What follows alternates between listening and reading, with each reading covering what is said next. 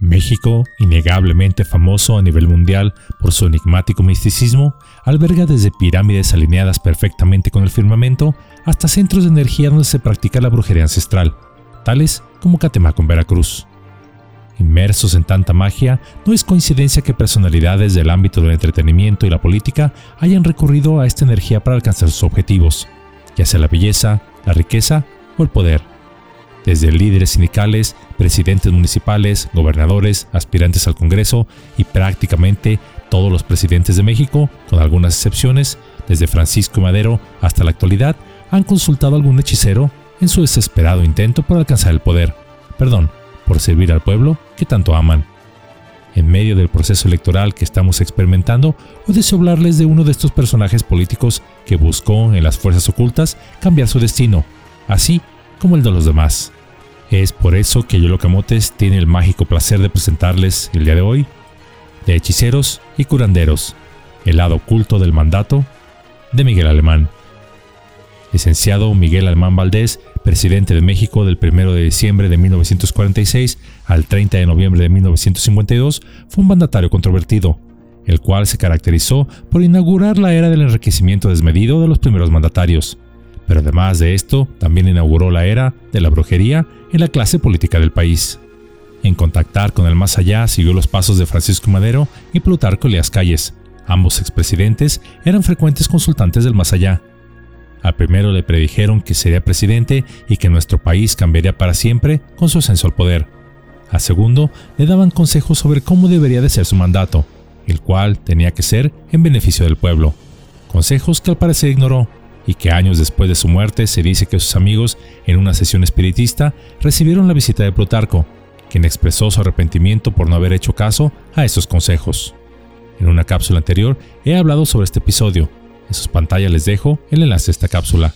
Miguel Alemán también fue un ferviente creyente de la existencia de los espíritus, siguió sus consejos y fue un escribiente de los designios del más allá, según antiguos colaboradores del expresidente, desde que éste se desempeñó como secretario de Gobernación y hasta que llegó a la presidencia, a menudo acudía a las sesiones espiritistas que organizaba Rafael Álvarez y Álvarez, ex senador por el estado de Michoacán. El rumor sobre la inclinación del futuro presidente por temas místicos era ampliamente conocido entre los círculos políticos.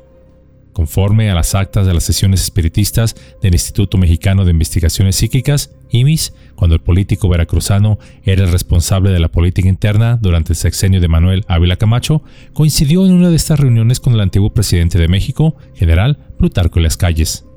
Alemán formaría parte de una cadena de 23 personas que participaron en la sesión del 20 de agosto de 1942 en la que también estuvo presente en el aquel entonces rector de la Universidad Nacional Autónoma de México, UNAM, Fernando Caranza. Como en todas las asambleas previas, un medium de nombre Luis Martínez inició el acto a las 9 de la noche, momento desde el cual comenzaron las manifestaciones sobrenaturales que duraron tres horas más. Los espíritus jugaron con la mascada que portaba Miguel Alemán, el cual tenía además la responsabilidad de comprobar que no había truco alguno. Aquella noche el secretario de Gobernación se sentó a la mesa presidida por el medium y tras esperar poco tiempo presenció la aparición de una luz blanquecina que fue aclarándose hasta volverse perfectamente visible, para finalmente convertirse en una forma globosa de contornos difusos. El doctor Fernando Caranza fue el encargado de redactar el acta de la sesión. La misma reza así. Después de un rato cuya duración no es fácil estimar, por permanecer todos con el espíritu alerta y en medio de la oscuridad, apareció una luz blanquecina de identidad escasa, la que poco a poco fue aclarando más y más, hasta hacerse perfectamente visible. Tenía forma globosa con los contornos difusos. La impresión que dejaba por la persistencia de la impresión luminosa en la retina era como la de un núcleo luminoso seguido de una cauda cuya extremidad se perdía insensiblemente. Describía movimientos variables, pero con tendencia a formar arcos de círculo. Aparecieron enseguida otras luces, dos de ellas moviéndose en conjunto, Aparecieron cuatro a una parte de los que formaban la cadena y seis a otros. Algunas luces tendían a crecer excéntricamente y en tal caso su núcleo central se atenuaba hasta adquirir luminosidad uniforme. Algunas de dichas luces pasaban repetidas veces frente al medium, otras se acercaban a los formadores de la cadena y en ese momento algunos de los presentes avisaron que se les tocaba en distintas partes del cuerpo. En un momento una caja de música que tocaba constantemente pasó sobre la cabeza de algunos circunstantes y momentos después, la mascada que llevaba el licenciado Miguel Alemán en el bolsillo de su americana fue extraída por una mano invisible y depositada en las manos del licenciado Ezequiel Padilla. Se oyó tocar la campana suspendida del techo y ruidos diversos provocados por los diversos juguetes colocados en el suelo. El fenómeno más interesante fue la aparición de una luminosidad intensa que daba la idea de un hombre cubierto con un manto, pero sin que fuera posible definir las facciones de su cara, pareciendo como si estuviera en la sombra. Esta luminosidad se detuvo delante de varias personas, entre otras de los señores General Calles, Doctor Ocaranza, Licenciado Padilla y Licenciado Alemán. Los fenómenos se fueron atenuando hasta desaparecer. Se suspendió la sesión en vista de que el medium daba francas señales de fatiga. La sesión terminó a las 0 horas 24 minutos del día 21 de agosto. Cierro la cita. Además, quedó registrado que las puertas de acceso al salón fueron aseguradas con alambre después de haber sido cerradas, constatado por los licenciados Padilla y Alemán, quienes verificaron al finalizar la sesión que los alambres no habían sido manipulados, es decir, nadie más pudo ingresar al recinto. Esta constituye la única evidencia documentada de la participación de Miguel Alemán en las sesiones espiritistas del IMIS. Su posición como secretario de gobernación le impedía tomar parte de estos rituales por lo menos de manera abierta, rituales que eran condenados por la Iglesia Católica y por la cual el presidente alemán o el futuro presidente alemán se ostentaba públicamente como católico, aunque no fuera un fiel creyente y practicante, pero en la política las apariencias lo es todo. En 1946, Alemán ascendió a la presidencia de la República tras el sensible fallecimiento de su principal rival, el siempre querido, amado, afable, nada ambicioso y mucho menos sanguinario, irónicamente hablando, Maximino Ávila Camacho, hermano del presidente en turno, quien falleció después de una comida en la que se le agasajó en su honor, donde su platillo había sido aderezado con finas especias y cianurito. Por cierto, la orden para su desaparición provino paradójicamente de su propio hermano, el presidente de la República, el cual consideraba que su hermano era un peligro para la estabilidad de México, pues su ascenso podría haber provocado otra revolución. De esta manera, con la eliminación de su principal oponente, alemán, alcanzó la silla presidencial, siendo el primer civil en alcanzar esta investidura y rompiendo con la cadena de generales que hasta entonces habían ocupado la máxima magistratura. Con Miguel Alemán, el país aspiraba a ingresar en la modernidad, se erigió la ciudad universitaria, las escuelas nacional de maestros, naval de Veracruz y de aviación militar de Zapopan, las mujeres obtuvieron el derecho al voto en elecciones municipales, se construyeron carreteras modernas, claro, donde el presidente se llevó una comisión por la construcción de todas ellas, y no me vengan a decir que eso es corrupción, es un merecido y honrado pago por traer más bienestar al país, sarcásticamente hablando, y durante su mandato, Acapulco se convirtió en un centro turístico mundial, y Cuernavaca también en un refugio campestre de ricos, poderosos y famosos, y donde el presidente era prácticamente el dueño de ambas localidades. Por pura suerte, claro está. El desarrollo económico durante su mandato facilitó el crecimiento de la clase media y alta, quienes dirigieron sus aspiraciones hacia los Estados Unidos, con la esperanza de vivir algún día como ellos. Fue la época en la que el consumo de automóviles, televisores, lavadoras, planchas, estufas, ropa y herramientas modernas se dispararon el periodo en el que el whisky suplantó al tequila como bebida predilecta de las clases adineradas, señal inequívoca de que México se sumía a la modernidad, supuestamente, un espíritu que se respiraba en todas las ciudades durante el gobierno del presidente alemán.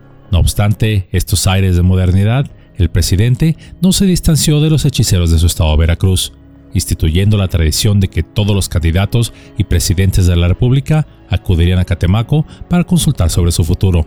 El presidente recurrió a los hechiceros de su estado para controlar lo que según él escapaba al ámbito de la política. Una y otra vez, Miguel Alemán modificaba sus giras y reuniones con tal de poder viajar hasta Catemaco, donde se sometía a limpias, se leía su suerte y encargaba trabajos. Se dice que muchas de las decisiones gubernamentales y de negocios fueron tomadas por el presidente alemán bajo la orientación de los hechiceros. Bajo su consejo cometió muchos de sus fraudes financieros, perdón, de negocios, los cuales lo hicieron uno de los hombres más ricos en la historia de México. Asimismo, bajo ese mismo consejo, despachaba al más allá a quienes los brujos le señalaban quiénes eran sus enemigos. De hecho, fue gracias a su afición a la magia y a la brujería que Catemaco se hizo famosa como la ciudad de los hechiceros, convirtiéndose poco a poco en el centro más importante al que todos los políticos acudían para que de alguna manera las fuerzas invisibles fueran benévolas o no, les ayudaran a cambiar su destino y alcanzar el poder. De igual manera, el presidente alemán no solo era consciente del poder de los hechiceros de Catemaco, también consultaba con los de San Andrés Tuxtla, quienes lo curaban de todas sus enfermedades con remedios de hierbas medicinales. Por lo que además de espíritus hechiceros, Alemán era un visitante habitual de los curanderos y hierberos veracruzanos. Y cuentan que gracias precisamente a estos, así como a los hechiceros de Catemaco, fue que nació su hijo, Miguel Alemán Velasco, ya que al parecer la esposa del expresidente enfrentaba serios problemas para poder concebir, hasta que un hechicero y un curandero de la región realizaron una limpia y un trabajo que duró dos días. Tres semanas después de esto, la primera dama de México se encontraba encinta. Aunque bueno, a pesar de las poderosas habilidades místicas de los hechiceros, al final no lograron impedir dos acontecimientos. En primer lugar, el partido en el poder, el PRI, perdió por primera vez las elecciones presidenciales en el año 2000. Ello a pesar de sus predicciones en sentido contrario lo que les ocasionó una pérdida considerable de fama y prestigio. Pero incluso el presidente Fox, en su momento, hizo uso de sus servicios. En segundo lugar, a pesar de la magia que se suponía protegía a Miguel Alemán, esta no pudo librarlo del encuentro inevitable con la muerte. Esta entidad vino por su alma, llevándoselo al más allá, al lugar que tanto fascinó y utilizó a su favor durante toda su vida. En esta sencilla y pequeña cápsula vimos cómo el que fuera presidente de la República, Miguel Alemán Valdés, acudió en ayuda de los poderes del más allá para lograr muchos de sus propósitos durante su vida. La magia y la brujería han sido parte integral de la cultura mexicana desde tiempos inmemoriales, y su influencia se extiende hasta la política contemporánea. En un país donde lo místico y lo sobrenatural se entrelazan con la vida cotidiana, no es sorprendente que figuras políticas recurran a estas prácticas ancestrales en búsqueda de orientación, protección y poder.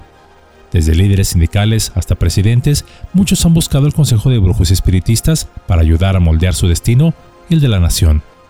Estas prácticas, aunque a menudo ocultas al público, son un reflejo del espíritu de México, donde lo antiguo y lo moderno coexisten y se entrelazan de forma fascinante. No obstante, la relación entre la política y la brujería en nuestro país es compleja y multifacética, y a menudo se ve envuelta en controversia y misterio. Algunos ven en estas prácticas como una forma legítima de espiritualidad y una conexión vital con el pasado ancestral de México, mientras otros las ven con escepticismo o incluso las condenan. Personalmente creo que la magia, entre comillas, como suele llamársele, existe, pero no son más que fuerzas o leyes de la física que aún no hemos podido explicar en su totalidad poderes de los cuales como criaturas de la creación hemos tenido dentro de nosotros desde siempre. No obstante, soy de la convicción que quienes practiquen las mismas siempre deben distinguir entre principios espirituales positivos y aquellos que podrían tener consecuencias negativas. Es decir, es muy importante la intención y la motivación detrás de las llamadas prácticas mágicas. En el caso de la magia, como lo debe ser con cualquier poder, esta no debe buscar fines egoístas, dañar a otros o interferir con el libre albedrío, sino estar en armonía con leyes más elevadas que busquen el bienestar tanto propio como de los demás. Por mencionar un ejemplo práctico, durante el tiempo en que caminó sobre la tierra, Jesús de Nazaret se le llegó a acusar de ejercer la magia, ello debido a los milagros que éste realizó. Pero supongamos hipotéticamente que usó esta. ¿Con qué propósito lo hizo? ¿La usó para dañar a alguien o para el bien de los demás? En cambio, el presidente alemán lo utilizó para ganar poder y dinero, sin tentarse el corazón al momento que tener dañar a otros. Me pregunto si al momento de partir de este mundo vio a un ser de luz que le extendía las manos en señal de bienvenida o una figura oscura que vino a cobrar los favores recibidos. Por consiguiente, es muy importante advertir sobre el peligro de involucrarse en prácticas mágicas sin un entendimiento adecuado de sus consecuencias como llamar a fuerzas de las que quizá nuestro espíritu no está preparado para poder enfrentar, ya que el conocimiento y la sabiduría son fundamentales, y aquellos que buscan utilizar estas prácticas deben hacerlo con responsabilidad y respeto por las leyes espirituales.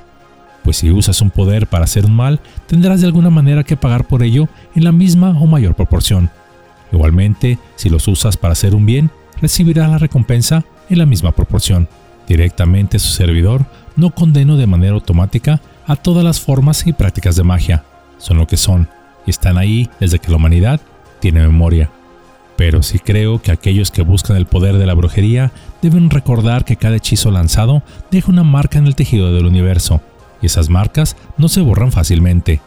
El precio a pagar por usar estos poderes de manera egoísta y causando el mal a los demás, tan solo por ganar un poder material muy temporal, puede llegar a ser muy alto, pues en el caldero de la brujería, las intenciones malévolas pueden convertirse en un veneno que ciertamente alcanza a quien se busca dañar, pero también infectará y corromperá inexorablemente al conjurador. Y en ese contexto, ¿y qué sentido tiene acumular riquezas y poder si al final sacrificamos nuestra propia alma?